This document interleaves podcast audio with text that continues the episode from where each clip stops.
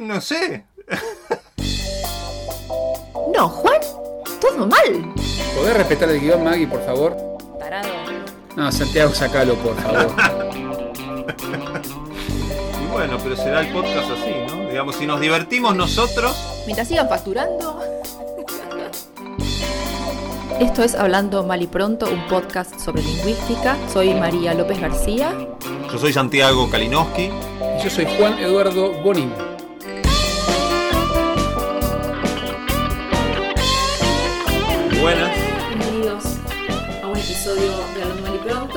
Eh, que nadie esperaba, que a nadie le importa, que es ¿qué pensamos No, no, nosotros no, de la vuelta de la tilde del solo? Saluda Juan, porque te estás quedando como un Es que estoy muy enojado. Estoy muy enojado, ¿viste? Porque me ponen la tilde, me sacan la tilde. ¿Yo qué, qué- qué tengo que poner? ¿Qué es esto? Es este. Es, es una gran. eh, es una gran cortina de humo, pero podemos explicar en qué consiste, porque tiene su Vamos a maña también. posición, pero ¿por qué no opinar? Si nosotros venimos acá a hablar mal y pronto de todos los temas, ¿por qué no íbamos a hablar mal y pronto de esta... Boludez grande como una casa, Exacto, decilo, decilo. vamos, sí, vamos a hablar de esta estupidez.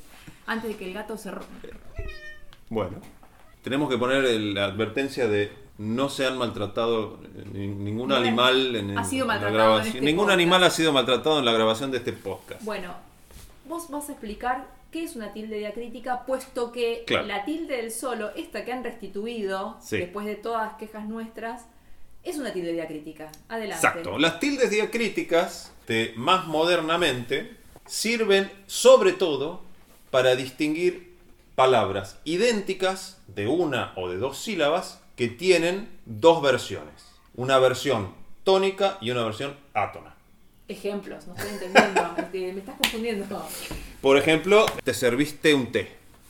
Entonces, cuando vos escribiste serviste un té, el primer té va sin, sin tilde y el segundo va con tilde. Porque si uno hace el análisis de cómo es la prosodia del el primer té, uno encuentra que no tiene acento propio, que el acento de te serviste es la I. ¿sí? Pero un té tiene acento la palabra T, ¿no? Tiene su propio acento. Entonces, idealmente, Importante, antes sí. vamos a distinguir acento de tilde. Tilde es la rayita. Ah, Y acento muy, muy es bien, Maggie. la fuerza La que fuerza tiene la palabra. Vamos a decirle así, ¿no? Porque, Expiratoria. claro, porque hay, a veces uno escucha como fuerte algo que en realidad acústicamente es más largo. Pero nosotros en español reconocemos siempre todo como si fuera fuerte. Entonces Claro, no vamos a hacer la claro. distinción, pero en principio No, sí no, me- Sí. entre acento y tilde. Acento tienen todas las palabras. Silla, mesa, tienen acento, pero no tienen tilde. Exacto. Adelante.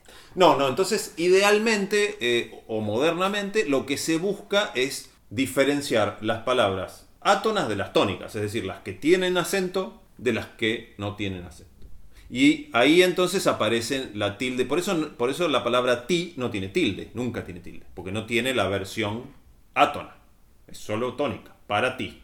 Pero tenemos la versión tónica y átona de sí, por ejemplo. Si te digo que sí, tenés la primera, el primer sí es átono, es decir, no lleva tilde, y el último sí es tónico y lleva tilde. Acá podemos empezar a, a- a molestar con, por ejemplo, la palabra don. Don. La palabra don, ¿En qué contexto lleva tilde? en ninguno. Ah, Pero si vos decís, Don Juan tiene un don para las matemáticas, tenés la misma palabra que coincide formalmente absolutamente en todo y es una versión es átona y la otra es tónica. O sea, pará, pará. tilde. ¿Vos me estás diciendo que las reglas de la ortografía de la Real Academia Española no, no aplican a todos los casos? No, exacto. ¡Wow! Y- Impensado. Y a nadie, y a nadie, y nunca a nadie le agarró un calambre cerebral porque no le pusieron la tilde en don cuando es tónica. ¿No? Entonces, podemos decir a grandes rasgos, realmente ninguna tilde diacrítica sirve para nada. Porque en general uno, ti- uno tiene tanta información dando vueltas que no necesita la tilde. Yo Estamos creo- acostumbrados a verla por escrito. Yo creo de que sí. Porque hay casos en los que sí, vos podés mirar el contexto y darte cuenta de cómo está funcionando la palabra, pero si ya te pone la tilde crítica, no tenés que andar pensando, por Está bien. ejemplo, Pero si vos este- tenés la palabra te y antes hay un artículo como un, eso no puede ser otra cosa. No, puede- no, no hay pronombre que pueda. Es sustantivo obligatoriamente.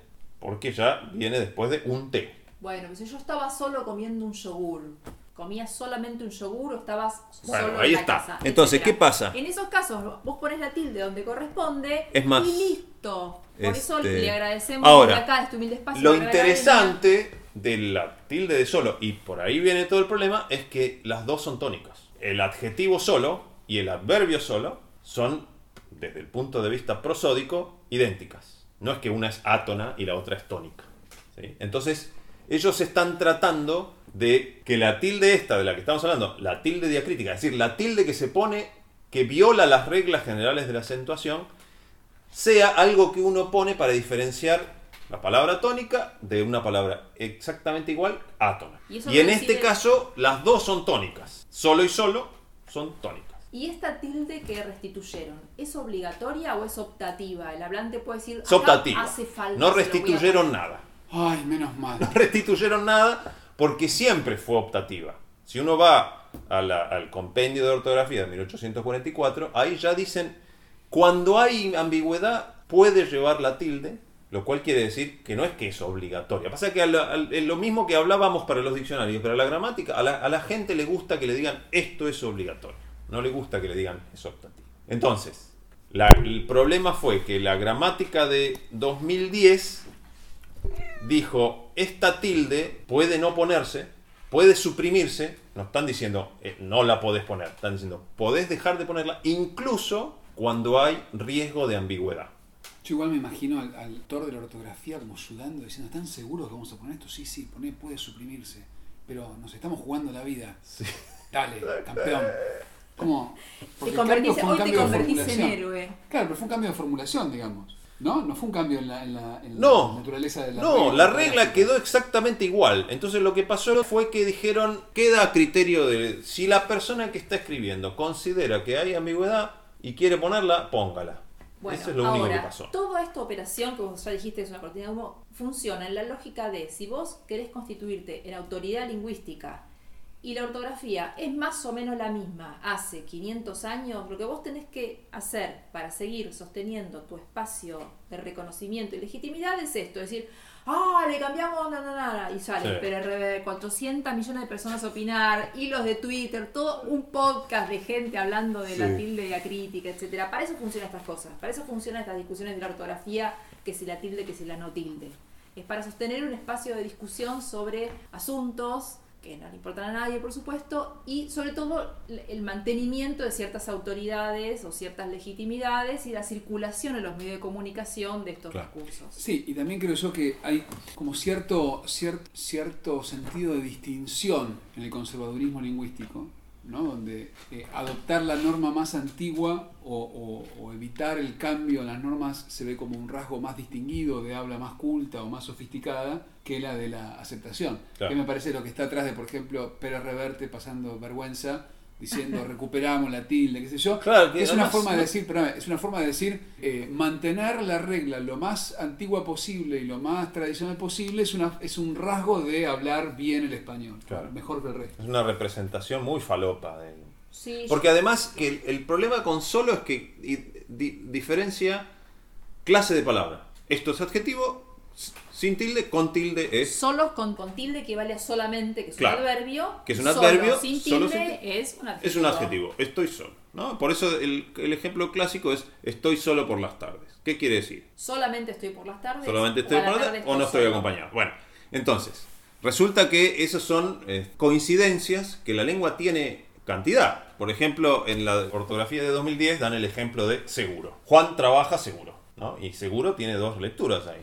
Trabaja sin falta o trabaja sin riesgo. Entonces, este, y ahí nunca hubo distinción, es como don y don, ¿viste? Nunca hubo tilde para distinguir eso. Si nunca hubo tilde para distinguir eso, es que la tilde realmente no. Es que estamos acostumbrados a escuchar, a, verla, pero no a la de solo. Sí. Y en el compendio, por ejemplo, que es esta obra de ortografía de 1844, ponen la regla de que puede haber ciertas oraciones en que, por ejemplo, el verbo para deba llevar tilde para que no se confunda con la preposición para. De vuelta, ¿no? Dos palabras tónicas, pero que estamos distinguiendo clase de palabra. ¿no? Es usar la tilde para distinguir preposición de verbo. Y entonces está sobre, entre y para. Que los tres pueden ser verbos. Tipo, eh, sobre el pan sobre la mesa. Estamos ¿Y como hablando sustantivo, qué- 1800. qué le y- ponen, un acento circunflejo? Y le, le- le- le pones un dibujito al lado, no sé qué le pones, digamos. Copa, un sobrecito. Un sobre. Dibujar directamente. Sobren los sobres sobre la mesa. ¿no? Y ahí tenés verbo, tenés este, sustantivo y tenés eh, eh, preposición. preposición. ¿no? Sobren los sobres sobre la mesa. Falten las hojas sobre el los sillón.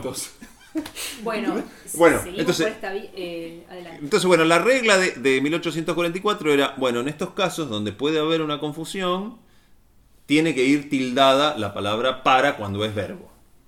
Eh, eh, ¿No? Yo para cerrar esto, porque nosotros, si vos vas a abocar reglas de compendios de 1844, es todo, ya, ya, de No. lo que quisiera que cuentes es el ejemplo del sombrerito, que es casi lo único para lo que vimos Bueno, el acá. sombrerito, el sombrerito es genial. Yo, yo, yo soy este. Ay, ¿cómo se llamaba el sombrerito? Lo tengo que buscar en el Twitter. lo- a lo que nosotros llamamos sombrerito es a un símbolo diacrítico que es una especie de pico, una Un B circunflejo. invertida, es un acento circunflejo, es una B corta invertida arriba de una letra. Eso a nosotros llamamos sombrerito de manera completamente mm, Técnica. Técnica. técnica. a Para que estoy eso, buscando el tweet. Que no sabemos el nombre. Pero Primero, lo de, lo entre y eso era para decir, bueno, no, estas tildes realmente, estas coincidencias, hay cantidad en la lengua Y nunca se le y no se distinguieron nunca, se distingue esta. Entonces es medio arbitrario. porque Yo entiendo a la gente de la ortografía que digo, pero ¿por qué esta sola y todas las otras no? entiendo un poco eso. Eh, Entonces, cuando la, la X cumplía dos funciones, sonaba de dos maneras diferentes. Cuando la escritura de la X Sí, cuando la presentaba dos sonidos distintos. Dos sonidos, Como, como- que después, por ejemplo, México, vieron que se escribe con X y con J. Claro. Pero porque es el mismo principio. Cuando la X se pronunciaba J. Claro. Entonces, este, es un poco como, bueno, después po- podemos, ya lo hablamos para la H. La H cumple la misma Ah, función. sí, claro. en, en cosas como huevo y hueso, que nunca tuvieron H. Bueno, este, pero el sombrerito era una manera de saber cómo tenía que sonar esa X. Si tenía que sonar suave, como en examen, o si tenía que sonar fuerte, como en México. Entonces la regla que pusieron en el- que es absurda, este, pero bueno, qué sé Como yo. todas las todas las reglas, reglas sí. de ortografía, qué sé yo, ¿no? Mientras funciona. Lo Concentrate. importante de la regla es que la gente lo acepte. Ah, justo. Si le- Concentrate, deja de decir boludeces, concentrate. Entonces, para saber cómo tenía que sonar esa X, se le ponía un sombrerito a la vocal siguiente. Si, si no tenía sombrerito, había que decir, había que, tenía que sonar como J. Si no tenía sombrerito, la vocal siguiente. Si no tenía sombrerito, la vocal siguiente tenía que sonar como J. Y si tenía sombrerito, era la suave. Tenía que sonar como exacto, como examen. Bueno, me parece que ya quedó, Sí, ya quedó como sombrerito. Pero Sí, sí, era otro nombre que le habían puesto en la ortografía y ahora no me lo acuerdo. Pero igual, nosotros no tenemos ese símbolo. No tenemos el símbolo. española puede ser el sombrerete. Sombre. Pero mm, nosotros no tenemos sombrerito, tenemos solamente tilde para un solo lado. Es decir, ni siquiera tenemos la tilde aguda, nada, no tenemos nada. No. Tenemos una tilde común y silvestre. Y mira las cosas que hacemos con esa tilde. Mira bien que nos Ya, bastante problema nos, nos- de- con, con lo poco Y que con tenemos. esto ya hemos eh, con- nuevamente. esa es otra tilde, perdóname. ¿Cuál? La de, la de los demostrativos. La de los demostrativos, esa es otra. Esa es linda también. Sí, pero los este- demostrativos hay una posible ambigüedad. Perdón, los demostrativos estamos diciendo cuando vos decís, eh, me trajeron esta, esta zapatilla, que es sin tilde, con me trajeron eh, esta, o eh, compré una zapatilla, esta. La capucha, perdón. El nombre que le dan El sombrerito es se llama capucha. la capucha. Pará, es mejor sombrerito mil veces. Para palabra técnica capucha, prefiero sí, sombrerito. Porque la capucha no tiene como un más eh, No, triangular. es- no. Es sombrerito, La capucha. La caperucita sería ideal, La pero no la van La ¿Cómo? caperuza. La caperuza. Usar la caperuza o la caperucita. Sería hermoso, pero nunca la van. La Real Academia nunca va a aceptar eso, pero sería hermoso. No porque es demasiado lindo para que lo acepte la academia. Y demostrativo es cuando vos te estás señalando con la mano, decís, no, esta no me quiere prestar la boligoma. Y es, es- esta, vos estás prácticamente señalando con la mano a la persona a la que te estás refiriendo. O lo usás como anafórico. Decís, vi la mesa, vi la mesa que está ahí. Esta me, me- me pareció muy interesante. Pero bueno, en ese caso se suponía en principio que usaba tilde, ¿no? Cuando Exacto, y después fue optativo. Y nosotros necesitábamos, como bien dice Kalinowski, que la regla fuera precisa. ¿Lo tenés que usar o no lo tenés que usar? Sí. Eso de andar optando por el uso, porque además lo que pasaba era cuando vos optabas por usarlo, te decían, ¿por qué lo estás usando si no es tan necesario? Y así. Es decir, el problema es que... Pero, pero en ese caso no es diacrítica. Bueno, pero Es no hay confusión posible. No, pero quiero decir, no hay confusión No hay ambigüedad. Hay, No hay ambigüedad casos posible. donde sí hay ambigüedad. Pero son casos, como siempre en estos casos, como la- la- la- la- las, ambi- las ambigüedades surgen cuando uno inventa la oración descolgada de todo contexto y la hace a propósito para que sea ambigua. Compraron aquellos libros, ¿ok? Puede ser, aquellos puede estar aplicado a libros y es simplemente un deíctico de decir los que están allá, o aquellas personas, puede ser el sujeto. Si tiene tilde, puede ser el sujeto. Compraron aquellos libros. Estos compraron servilletas, aquellos libros. Con tilde, aquellos es el sujeto. Y compraron aquellos libros, aquellos libros es el objeto directamente. No. ¿sí? Entonces, esa diferencia se marcaba con tilde y se pasó a dejar de marcar con tilde porque. Bueno, Bueno, creo, Decidieron creo que que hemos dado eso. cuenta largamente, mal y pronto. No tan pronto, pero mal seguro. nosotros no estamos es- haciendo honor a nuestro nombre porque siempre hablamos mal, pero, pero nos demoramos mucho. Esta vez, claro, lo hicimos en muchos minutos. Sepan Hablando di- mal y largo. sepan- Sepan disculpar. Hasta Hablando la mal y próxima, para amigos. Adiós. Chao. Esto fue Hablando Mal y Pronto. Nuestro mail es maliprontopodcast.gmail.com y en Twitter estamos en arroba maliprontopod. Nuestro tema musical es el cuarteto de los hermanos Lowenstein de La Sincrónica Parlante. Che, les tengo una mala noticia. Me parece que este episodio del podcast tampoco nos va a servir para un choto.